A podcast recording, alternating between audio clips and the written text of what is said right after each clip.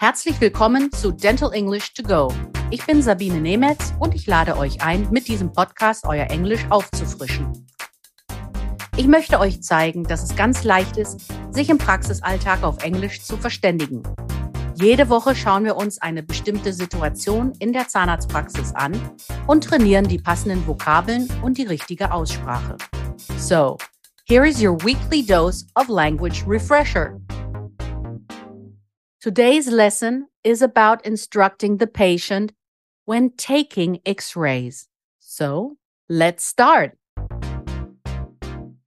To receive the best x ray results, ensure the patient's safety, reduce anxiety, and make the whole process go smoothly, it is helpful to inform the patient what to expect. Für gute Ergebnisse und einen reibungslosen Ablauf ist es wichtig, die Patienten darüber zu informieren, was sie bei der Röntgenuntersuchung erwartet. Es nimmt ihnen ihre Ängste und gewährleistet ihre Sicherheit. It is very important that the patient talks with a dentist or the dental assistant before any x-ray is taken. Let's start with these questions for female patients. Are you pregnant? Do you think you are pregnant? Could you be pregnant? You will be exposed to small amounts of radiation. These radiation amounts may be dangerous for the developing fetus. Do you breastfeed? Are you nursing your child? Do you have a removable denture? Do you have any removable dentures? Please take out your denture. Please remove your jewelry, earrings, piercings, bobby pin, glasses, necklace, and or your hearing aid.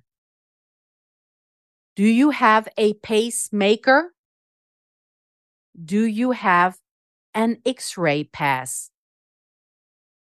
Once the patient is in the x-ray room, you will need to advise him, her, on how to behave or what to expect.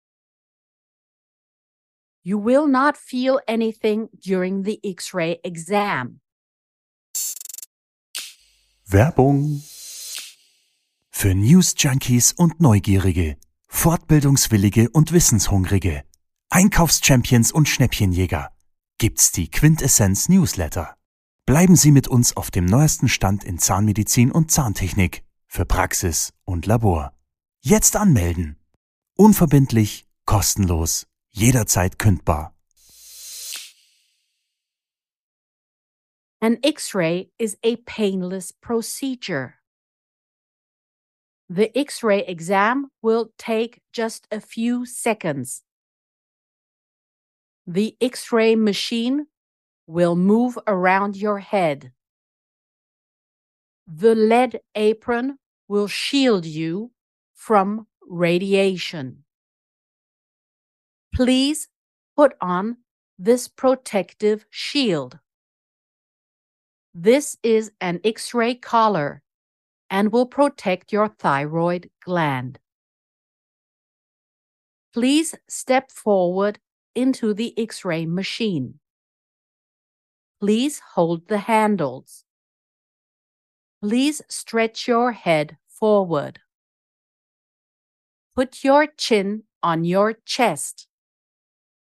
Please let your shoulders sag.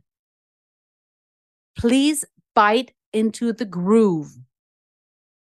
Do not move.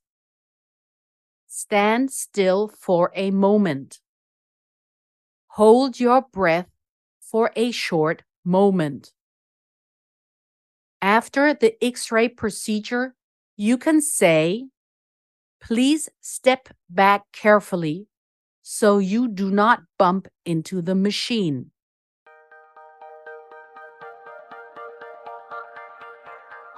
Here is your overview of the vocabulary of this week's lesson. To breastfeed, to nurse, stillen, to sag, senken, durchhängen. To bump, anstoßen. Pregnant, schwanger. Jewelry, Schmuck. Bobby pin, hair clip, Haarklammer. Glasses, Brille. Necklace, Halskette. Hearing aid, Hörgerät. Pacemaker, Herzschrittmacher. Lead apron or lead shield. Bleischürze oder Bleischutz. Thyroid gland, Schilddrüse. Das war unsere Lesson für diese Woche. Nächste Woche gibt es noch einige Tipps zum Thema Röntgen.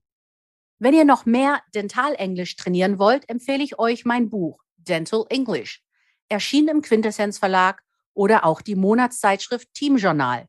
Hier findet ihr in jeder Ausgabe eine Übung. Vielen Dank fürs Zuhören. Wenn es euch gefallen hat, dann abonniert diesen Podcast. Es gibt jeden Montag eine neue Folge überall, wo es Podcasts gibt.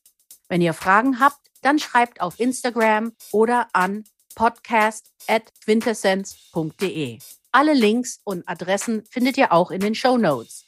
Ich sage goodbye and see you next week. Das war Dental English to Go mit Sabine Nemetz, der Englisch-Podcast für den Praxisalltag. Ein Quintessenz-Podcast.